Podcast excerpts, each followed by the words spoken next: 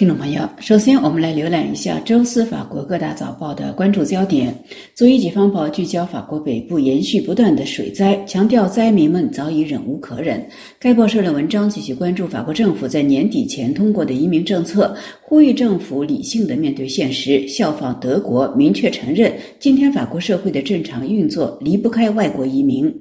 又一《费加罗报》与天主教的《十字架报》的头版都重点关注以哈战争，但侧重点不尽相同。《费加罗报》强调，随着哈马斯第二号人物被谋杀，以哈战争进一步蔓延的趋势日益明显。黎巴嫩真主党负责人明确谴责以色列在黎巴嫩境内杀死哈马斯负责人是对黎巴嫩主权的强烈侵犯，必将遭受反击。该报社的文章强调指出，尽管以色列追杀去年十月七日恐怖攻击事件的策划者的行为完全是合情合理，但是试图彻底消灭已经在巴勒斯坦地区根深蒂固。的哈马斯势力则纯属异想天开，而且以色列在黎巴嫩境内发动刺杀行为，只会使战火在该地区进一步蔓延。天主教的十字架报则聚焦在战火中成长的以色列的年轻人，强调战争使以色列的年轻人终止了自己的正常生活。随着战事的进一步蔓延与扩大，他们中许多人开始怀念战前的生活。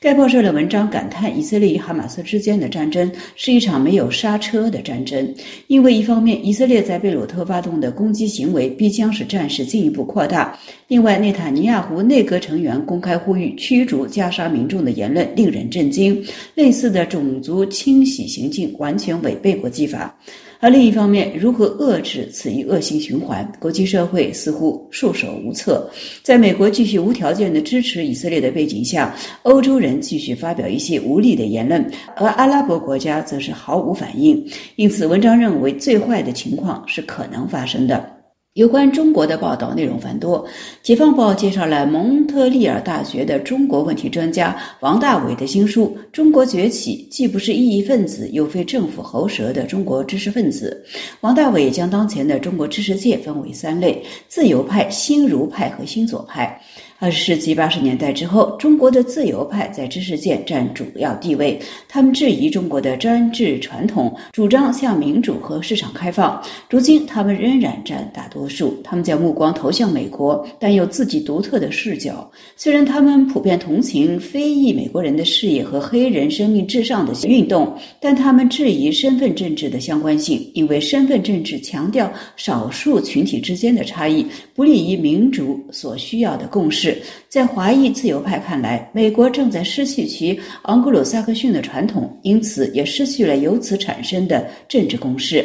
作者指出，新儒学的影响可以解释为是某些知识分子希望赋予党国比马克思列宁主义更有说服力的合法性，而马列主义是一种不适合中国问题的西方解决方案，而新左派则是担心全市场体制造成太多的不平等，主张通过马克思主义中国化来更新社会主义。这从另一个角度表达了中国越来越多的人的共同感受，则西方所宣传的普世价值实际上是历史的偶然产物，是西方特有的利益建构。